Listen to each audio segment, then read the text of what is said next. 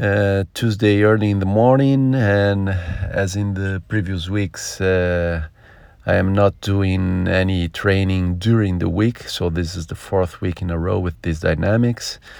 Um, I am still considering to start increasing volume by doing uh, one uh, training session of each of the sports in the week, but I will not force that. Let's see how it goes uh, in my mind and my discipline, my agenda, if I make it fit or not.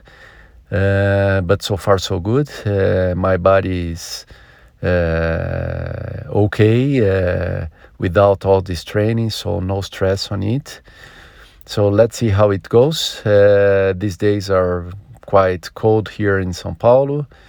Uh, so if I do some more uh, volume, I will do more closer to the weekend, maybe Thursday or Friday. Uh, but let's see. Again, uh, I will not force into my agenda, and let's see when I start to pick up the volumes again.